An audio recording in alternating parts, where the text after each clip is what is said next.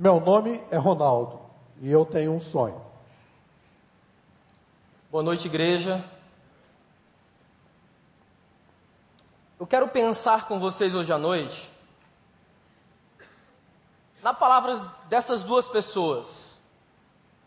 Um jovem, um senhor mais experiente, poderia ser um adolescente, poderia ser uma mulher, uma jovem, uma senhora. Quando a gente fala em sonhos, quando a gente fala em aspirações, em projetos, nós temos um desafio com eles. É que o meu sonho e a realização dele, nesse espaço de tempo, existe uma coisa chamada de jornada. E o que me inquieta na alma é que por quê? que à medida que os anos vão passando,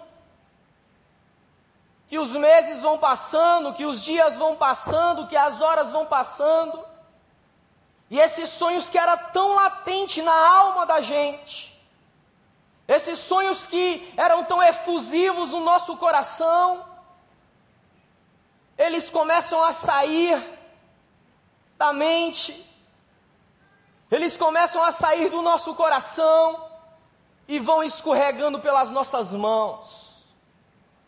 E quando nós olhamos para eles, nós vemos que não foi realizado. E nessa noite o Espírito de Deus trouxe você para cá, para que através da vida de um homem, que a meu ver, além de ter um sonho, além de ter uma paixão em realizar esse sonho, esse homem chegou numa determinada idade da sua vida com aquilo vivo no coração e com a realização dele. Abre a tua Bíblia em Josué capítulo 14.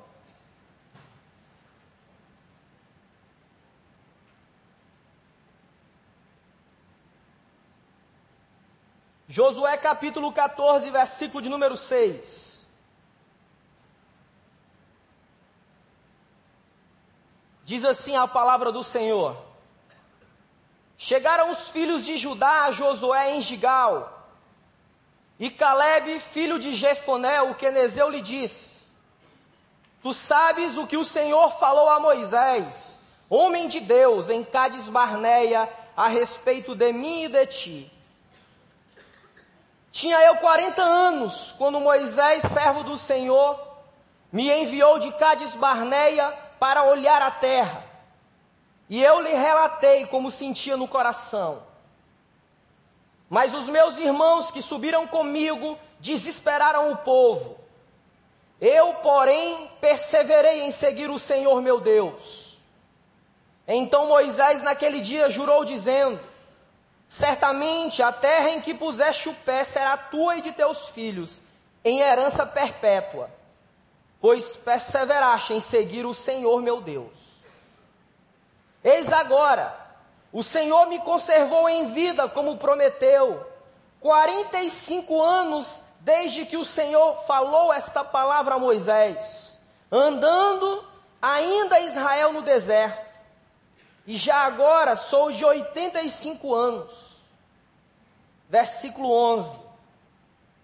Estou forte ainda, como no dia em que Moisés me enviou. Qual era a minha força naquele dia? Tal ainda é agora, para entrar no combate como para sair dele. Agora, pois, dá-me este monte de que o Senhor falou naquele dia, pois naquele dia ouviste que lá estavam os Enaquins e grandes fortes cidades. O Senhor, porventura, será comigo para desapossar eles como prometeu. E Josué abençoou e deu a Caleb, filho de Jefoné, Hebron em herança. E que Deus nos abençoe. Queridos, essa é a história de um povo que havia passado 400 anos de escravidão no Egito. E aí o Deus vivo, o Deus forte, usa um homem chamado Moisés e faz sinais na terra do Egito e tira aquele povo do lugar da escravidão, com a seguinte promessa: Eu vou conduzir vocês a um lugar que mana leite e mel, um lugar que vai ser a terra de vocês, vai ser o lugar da habitação de vocês. Vai ser lá onde vocês vão criar os seus filhos, vão ensinar a minha palavra aos seus filhos. E esse lugar chamava-se Canaã. Moisés conduz o povo até a entrada daquela terra. E aí Moisés termina a sua trajetória. Então Deus levanta um outro homem chamado Josué. Do, do capítulo de número 1 até o capítulo de número 13, você vai encontrar relatos das conquistas de Israel. Ou seja, para que Israel pudesse chegar no lugar onde Deus queria que eles chegassem, eles tinham que iniciar bem, estar no meio da jornada bem e chegar ao final bem. E aí, nesse momento, Josué, que era um guerreiro, agora também é um administrador de Deus. Eles entram naquela terra e Josué tem a missão dada por Deus de dividir cada pedaço de terra com as doze, doze famílias do povo. E interessante é como o texto dedica muitos versículos para descrever o pedido de um homem. E esse homem se chama Caleb. Todavia que eu leio o livro de Josué, o meu coração se enche de esperança. De que, como a semelhança daquele povo, eu e você, somos chamados por Deus a mantermos o nosso sonho pulsante, a manter os nossos projetos latentes no nosso coração e na nossa alma e percorrer o caminho, seja ele qual for, para a realização deles, segundo a vontade de Deus. Ah, queridos, somente um sonho forte, somente um sonho apaixonante, poderia manter Caleb firme poderia manter Caleb com a visão focada no lugar aonde ele estava almejando. E esse lugar tinha um nome e se chamava Hebron. E esse homem que teve experiências vastas com Deus em várias situações da vida, ele pode nos ensinar hoje, adolescentes, jovens, adultos, casais, pistas, para que nós cuidemos dos nossos sonhos. E a primeira pista que esse grande homem de Deus nos ensina é que nós não podemos nos desesperar no deserto. Esse homem havia passado, conforme o Dr. Champlin, estudioso, do Antigo Testamento, ele diz que eles passaram aproximadamente 38 anos peregrinando. E a secura do deserto, as pedras, as areias escaldantes, não colocaram um ponto final no sonho de Caleb. Porque o objetivo de Caleb era sair daquela posição, sair do lugar aonde ele havia iniciado a jornada e ir ao lugar aonde o Senhor Deus estava mostrando. E o que é que isso tem a ver comigo e com você? Presta bem atenção no que eu vou te dizer agora. Aqui está o teu sonho. Aqui está a realização dele. E é nessa jornada, nesse espaço de tempo, que Deus quer trabalhar no teu caráter, nas tuas emoções, na tua espiritualidade, na tua preparação humana. É nessa jornada que Deus quer fazer isso. Deus não vai te dar a realização do teu sonho se antes você não trilhar a rota que Ele planejou para você. E provavelmente vai chegar, ou é hoje, o dia em que o único caminho, a única rota para você chegar ao seu sonho é o deserto. E se você ler o livro de Êxodo e chegar no livro de Josué, você vai entender que o deserto era um lugar de morte. Toda uma geração de incrédulos e covardes pereceram no deserto. Deixa eu lembrar vocês. Deus tinha orientado a Moisés a mandar doze homens, um representante de cada família ou de cada tribo.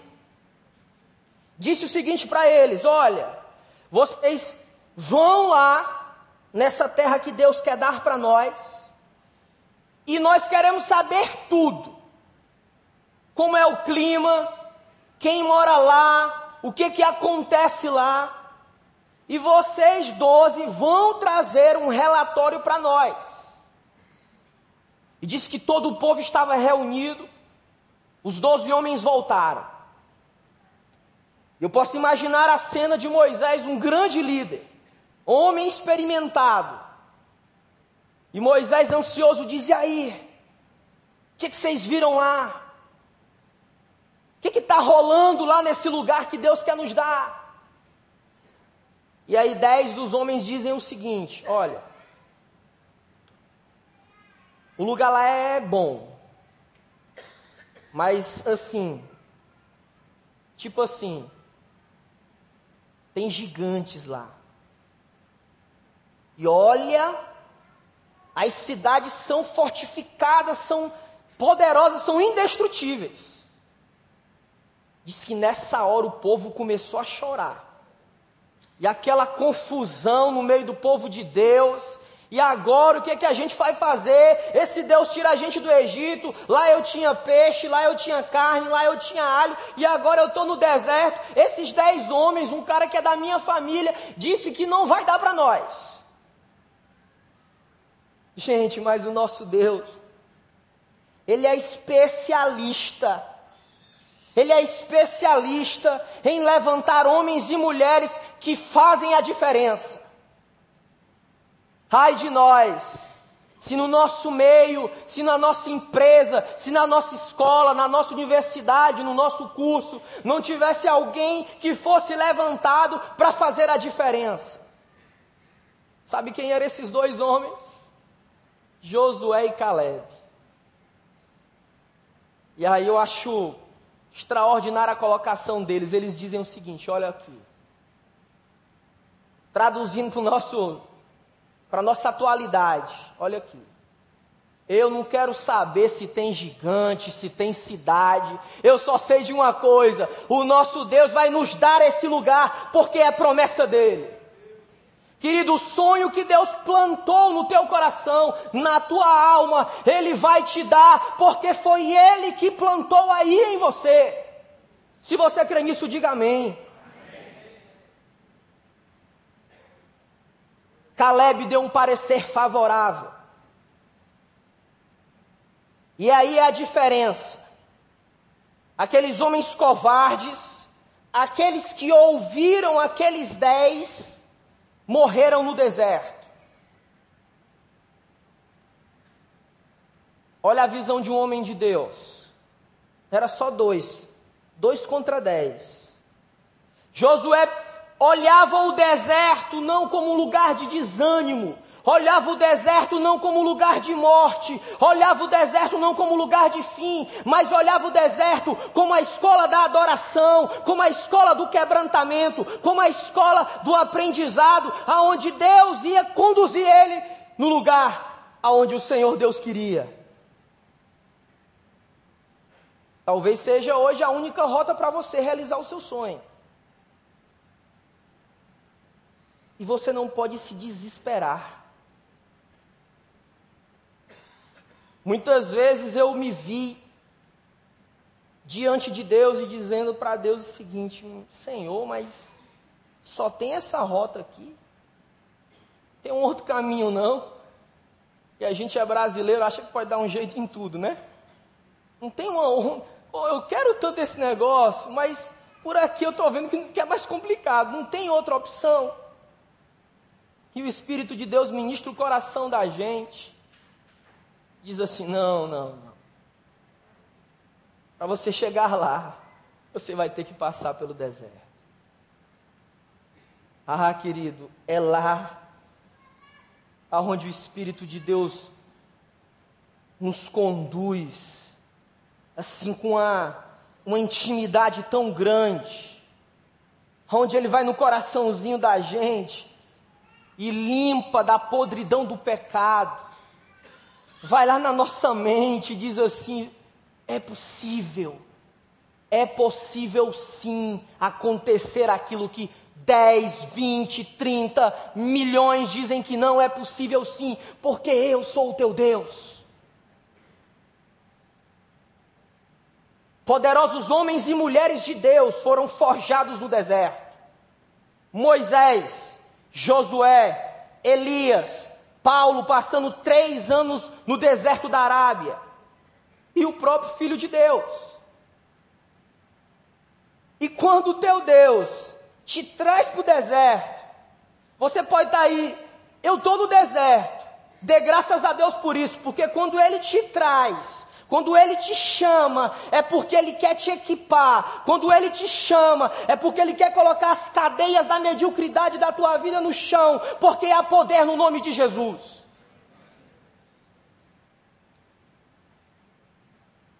Como esquecer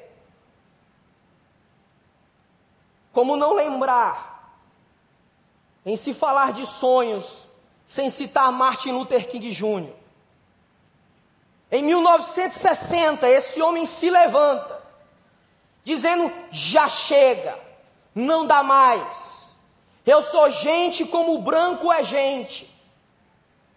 E nós vamos movidos pelo amor de Deus, movidos pela Sua palavra. Nós vamos mudar o que tiver que ser mudado nos Estados Unidos da América. E aí Martin Luther King começa a ser perseguido, ameaçado de morte. Porque ele diz assim: Olha a singileza desse, desse homem que, para mim, pastor Franco Albano, existirá poucos no mundo com a estirpe espiritual desse homem com o peso, com o quilate espiritual desse homem, pastor batista negro no sul dos Estados Unidos. E ele diz assim: Eu sonho em um dia ver uma nação que não julgue meus filhos pela cor da pele, mas pelo seu caráter. E esse mesmo homem que passou pelo deserto, que talvez você esteja passando, ou você sabe que o único caminho para o seu sonho seja o deserto, esse mesmo homem diz assim: mesmo as noites mais escuras, mesmo as noites que você não enxergue as estrelas, elas podem anunciar o início de uma grande realização. Não deixe o deserto colocar um ponto final no seu sonho. Porque se você fizer isso, você vai morrer como os incrédulos e os covardes. Não é esse o plano que Deus tem para ti, querido. Olhe o deserto com a outra lente, com a lente de Deus. Agora, você pode pensar, mas eu já sei isso. Mas a diferença do conhecimento e da prática é uma palavra que se chama quebrantamento. Quebrantamento. Essa é a grande sacada para que eu possa viver apaixonantemente aquilo que eu acredito. Essa é a grande sacada para que eu possa me encher da presença de Deus e olhar o deserto como a universidade da adoração. É o quebrantamento. Não tem como pular essa etapa. Não dá para pular, eu tenho que passar por essa rota, porque é ali que Deus vai trabalhar as minúcias do meu caráter. E, gente, eu louvo a Deus pela visão da nossa igreja. Todos os pastores da igreja, sem exceção conselho pastoral da igreja, fomos a um, um dos congressos mais relevantes no Brasil, chamado CEPAL Servindo a Pastores e Líderes. E a tônica daquele congresso era uma ênfase muito forte na espiritualidade, no encontro com Deus. E a outra ênfase, a outra tônica, eram os 20 milhões de evangélicos no Brasil. Aonde centenas e milhares e milhões ainda não entenderam a palavra quebrantamento. E por não entender isso, provocam escândalos que destroem igrejas, que destroem famílias e trazem mazelas para a sociedade. Os crentes. Interessante, não é isso? 20 milhões. Eu ensino para os nossos adolescentes assim, gente, quando alguém disser para você que é crente, tenha calma, não fique, não fique afoito. Ah, não, meu amigo é crente, é a melhor cor do mundo. Tenha calma.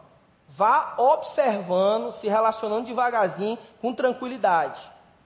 E sinceramente, gente, uma confissão, uma confissão particular que vocês não espalham para todo mundo, não. Mas quando alguém me diz assim, eu sou crente, assim, é um negócio, eu fico, eu fico morrendo de medo. É sério mesmo, eu tenho medo. Aí, você vai comprar alguma coisa, ah, o senhor é pastor, eu sou crente. Eu, já fico, ah, ah oh, tudo, amém, beleza, graças a Deus. Outro dia o porteiro lá do meu prédio disse assim, o senhor não disse que era pastor. Eu disse, mas eu não preciso dizer que sou pastor. Você tem que ver na minha vida se eu sou crente. Se o senhor conseguir enxergar isso, eu já, tô, já me dou satisfeito. Isso tem a ver com gente que não passou pelo deserto. Que gente que não deixa Deus trabalhar no caráter, não deixa Deus martelar lá. Eu vou te quebrar todinho e eu vou te refazer de novo, por louvor da minha glória. Não quer passar pelas mãos de Deus quer frequentar a igreja, quer lotar a igreja. Mas graças a Deus que nós encorajamos vocês, que nós intercedemos por, vocês, para que todos nós possamos passar pelas mãos dos, do mais excelente dos olheiros, chamado Jesus Cristo de Nazaré, que pode dar um jeito na tua vida. Mas Caleb nos ensina outra coisa. Caleb nos ensina que nós não podemos, como diz a galera do Adore, dar muita moral para os pessimistas. Como assim? Gente, tem pessimista em todo lugar. Tem pessimista na escola, tem pessimista na universidade, tem pessimista na empresa, tem pessimista na igreja. Ah, gente. Se você for atrás, se você buscar, observa o pessimista, o cara que a, a, mulher que aquilo está dentro dela, nada vai dar certo, isso não vai, não vamos ali não, não vamos fazer assim não, não faz esse curso não, não vai para a igreja não, está tá tudo errado. Se você for atrás, não precisa ser psicólogo nem psiquiatra, não. Se você for atrás, você vai ver algumas coisas que estão como pano de fundo disso: baixa autoestima, complexo de inferioridade. No mínimo. E sabe o que é pior? Sabe qual é o pior disso? É que parece que esse tipo de gente, eles têm assim uma capacidade grande de infectar as pessoas. Esse tipo de gente, me parece, isso é uma falha de nós líderes, me parece em alguns momentos que esse tipo de gente tem mais influência do que o líder. E aí ele começa a infectar, ela começa a infectar o povo, a família, não, não vamos, não vai dar certo, não vamos nessa empreitada não, é muito perigoso e vai morrer gente. E o povo acredita. Está aqui na palavra. E sabe quantos tinham? Dez. Já pensou?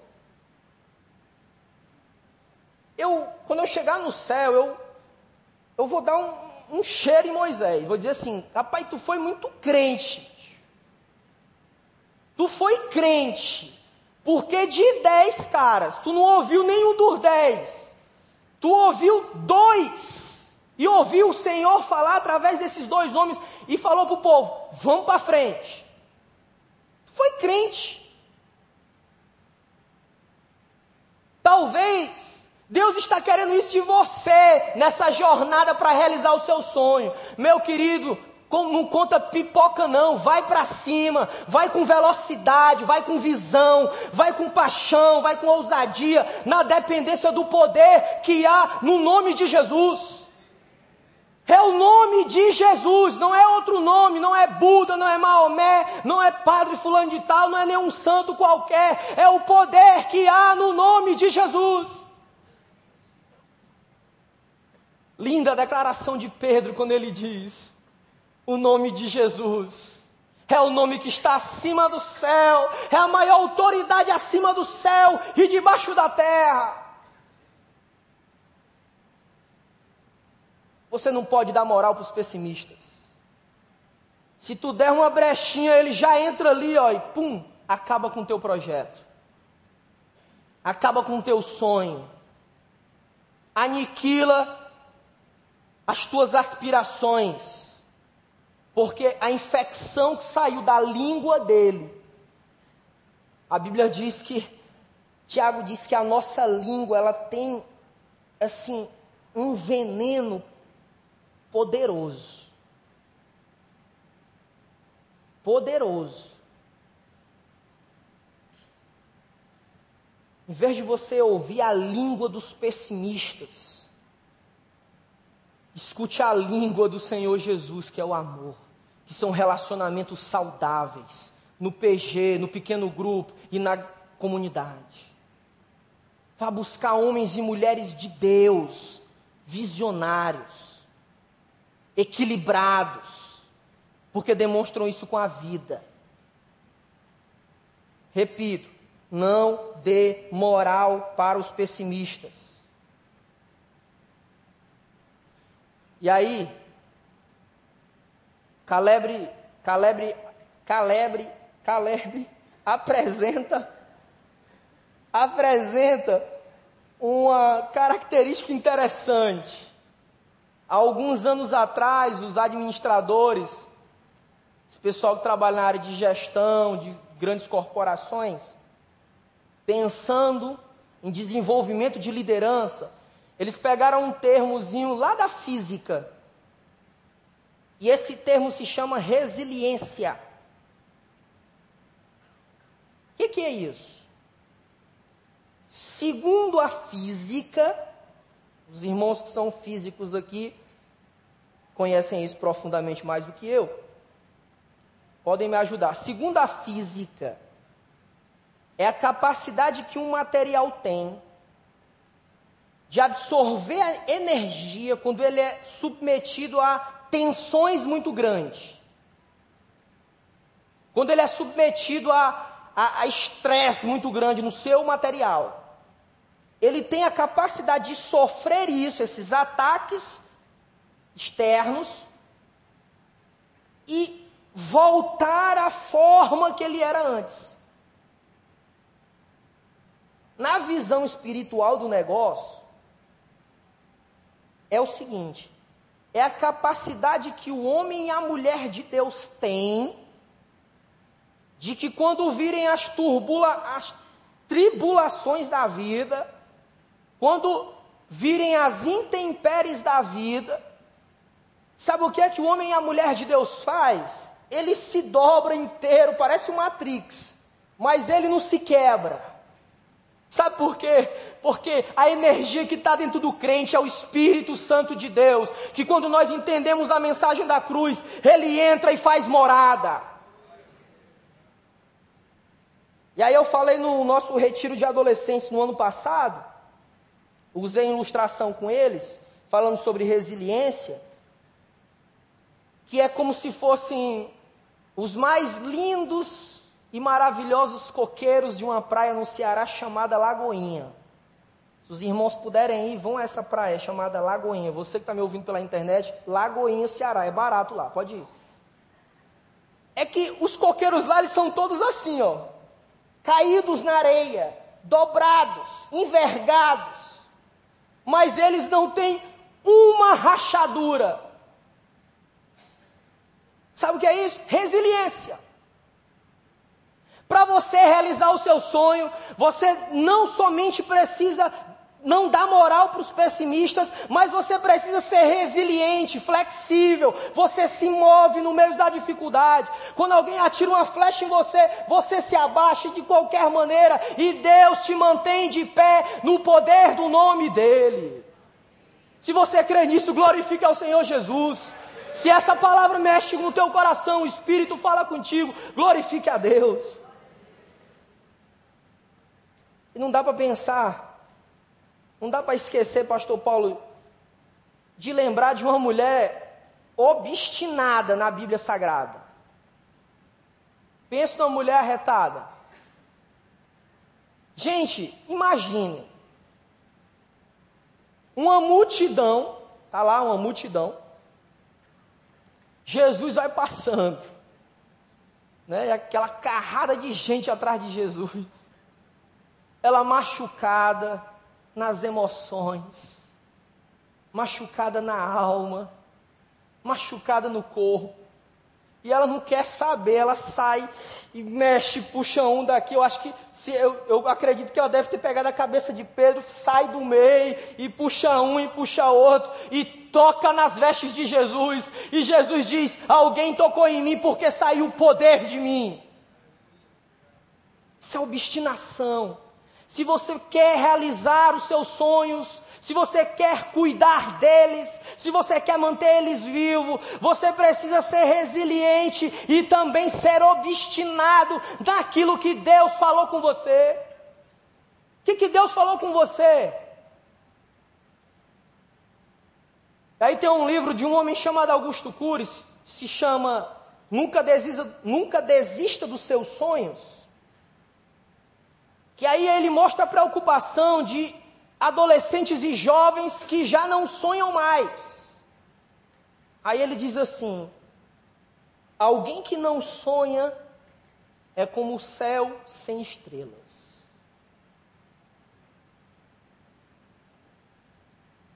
Caleb tinha Hebron. E o negócio lá não estava dado, não, tá? Ele ainda tinha que conquistar região montanhosa, tinha gente lá que ele precisava ainda continuar uma batalha. Estava nada dado de mão beijada para ele, não, estava só autorizado a ele ir. Porque Josué já tinha chegado, segundo o Dr. Champlin, aproximadamente 100 anos. Então ele estava cansado, Josué estava cansado. E ainda tinha cidades que foram autorizadas às famílias que precisavam ser concluída a conquista daquela cidade. E Hebron, a família, a tribo de Judá, tinha que conquistar Hebron. Fica de pé em nome de Jesus. Eu convidar o louvor a vir aqui. Sabe, gente,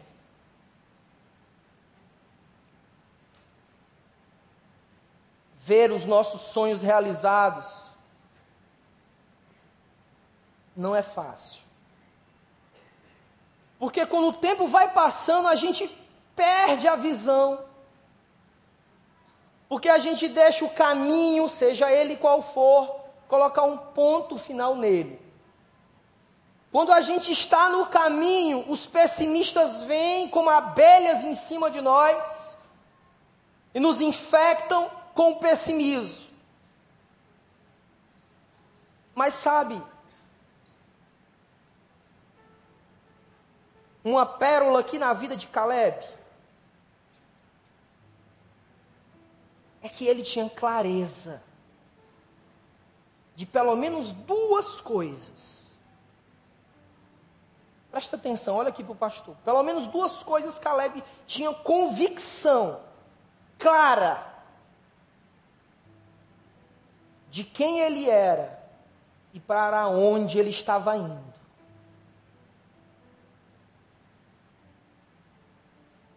Pais, quem vocês são e para onde vocês querem conduzir a família de vocês.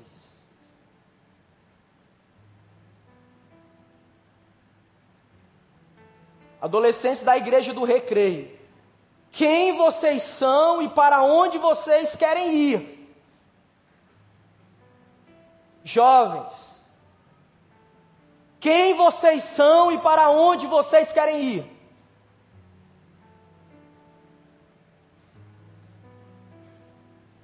Quanta gente que não sabe para onde está indo.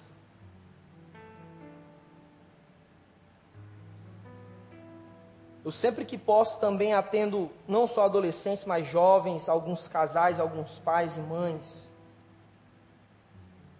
Eu gosto de perguntar isso. Para onde você está indo? Tem pai, tem mãe que já perdeu a rota, já não sabe qual é o itinerário da vida. Tem adolescentes que estão como marion, marionetes na mão de Satanás. Tem jovens que fizeram o seu cante com aquela música do Zeca Pagodinho que diz: Deixa a vida me levar. Mas, querido, quem sabe não espera acontecer, não, faz ao vivo em nome de Jesus.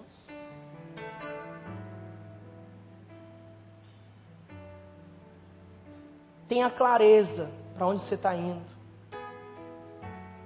Faz um balanço da tua vida. Fala assim, Deus, aquele sonho lá atrás de ver meu marido se rendendo aos pés da cruz, aquele sonho lá atrás das diversas tentativas de entrar na universidade, de passar no concurso público. Senhor, eu quero viver Mateus 6,33, colocar o teu reino como prioridade, e crer, e acreditar, e viver, e pregar, e ensinar, e discipular, que as demais coisas tu vais acrescentar na minha vida. Gente, Parece que tudo que a gente faz, nós, como os líderes, temos a sensação que a gente ainda não arranhou o mundo. Nunca me esqueci disso, e isso, e isso mexe comigo até hoje. Eu não sei quando Deus vai fazer, mas eu creio que Deus vai. E nós vamos devagarzinho, devagarzinho, plantando uma visão, chorando aos pés da cruz, segurando nas mãos, mobilizando gente, orando, intercedendo, e nós vamos chegar lá. Quando eu cheguei aqui em março de 2010, dia 7 de março, um irmão da igreja, um homem de Deus, chegou para mim com o jornal o Globo da Barra e disse assim: Pastor Marcos, olha isso aqui. E eu olhei ali, 600, 600 adolescentes numa boate famosa na Barra da Tijuca. E a entrevista era assim: E aí, com um menino de 12 anos, 12, E aí, por que, que você vem aqui? Aí o adolescente respondeu assim, com 12 anos: Bem, eu venho para pegar mulher. Eu venho para pegar mulher. Vocês têm noção disso, gente? E no dia a dia,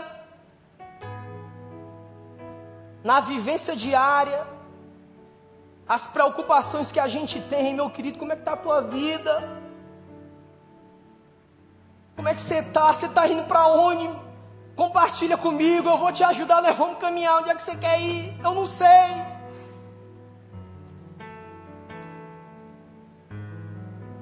Escuta. Fica firme no lugar onde Deus quer te levar. Fica ali, ó. Senhor, eu vou chegar lá. Eu vou conseguir todos os grandes homens da história, todos eles, passaram por um tempo de aperfeiçoamento, por um tempo de aprendizado, e ainda mais nós que somos filhos do Deus vivo, nós é que temos que passar nas mãos do olheiro. Feche teus olhos em nome de Jesus. Vamos louvar um cântico e faça desse cântico um momento de reflexão. Senhor, Caleb tinha Hebron. O que que eu tenho?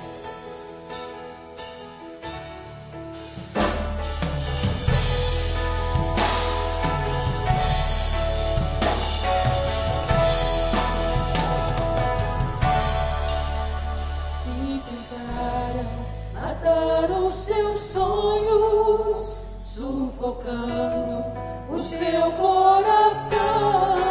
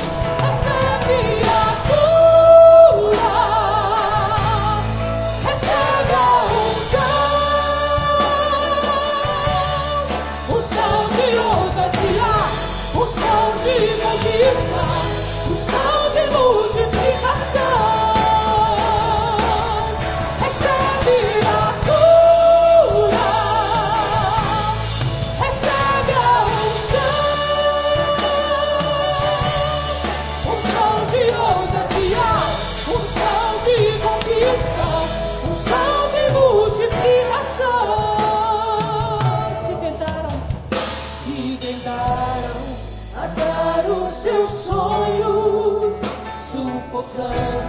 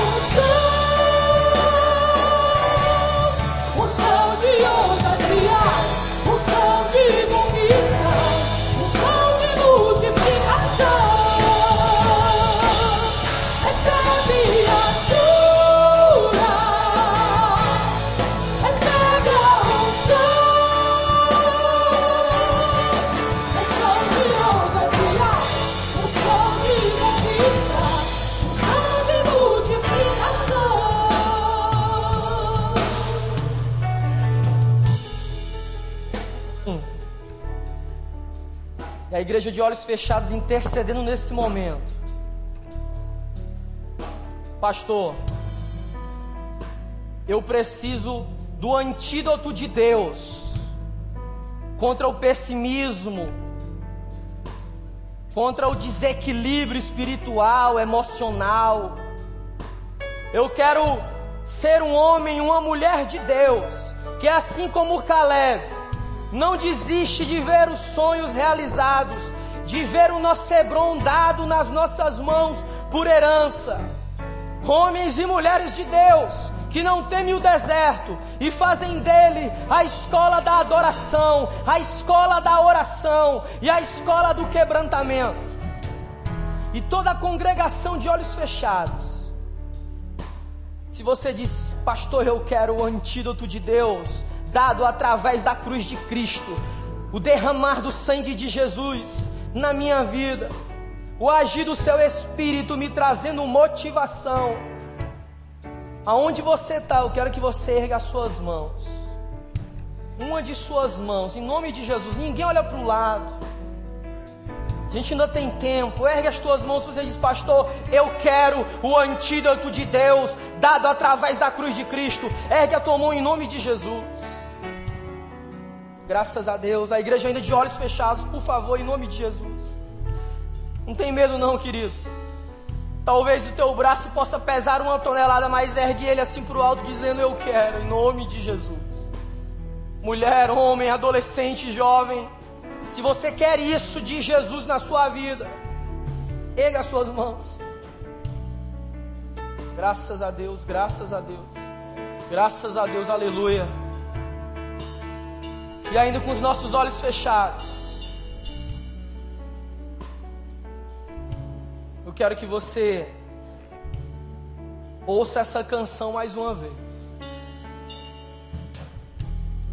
Que a profecia, a palavra da promessa, que Deus deu a nós, e nós um dia, um dia encontrarmos o Senhor da glória, se cumpra na sua vida.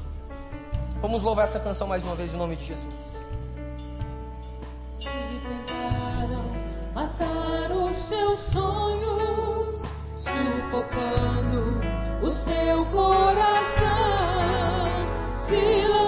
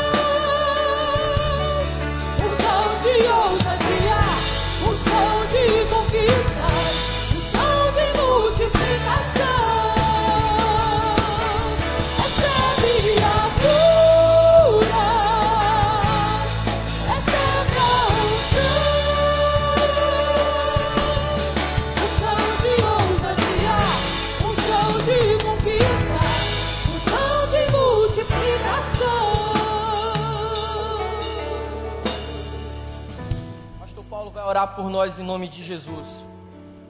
Meus irmãos, o texto diz que Caleb só sonhou porque ele foi inteiramente fiel ao Senhor. Então você pode e deve sonhar, mas não saia do lugar da bênção. Não deixe de estar debaixo da proteção do Senhor. Não perca a sua fé. Amém? Vamos orar. Senhor Deus e Pai, obrigado por esta palavra que o Senhor trouxe aos nossos corações. Te agradecemos, Deus, por aquilo que ouvimos neste lugar. Pelos sonhos em nós que foram hoje despertados, alimentados. Ou quem sabe nasceram hoje, porque brotaram do teu coração em nós. nos comprometemos, Deus, a não sairmos da tua presença, a mantermos a nossa fidelidade, a nossa inteireza de coração, totalmente dedicada e voltada para o Senhor. Senhor, temos sonhos, sim, temos projetos, temos desejos no coração, mas às vezes nós adiamos o cumprimento deste sonho pela nossa própria incapacidade de confiar nas tuas promessas, pela nossa pouca fé, porque às vezes nos desviamos da tua presença, saímos do teu altar. Ó Deus, ensina-nos, Senhor, a sermos mais perseverantes, maduros na fé, para que possamos antecipar no teu tempo o cumprimento dos teus sonhos, dos teus projetos, da tua vontade para a nossa vida.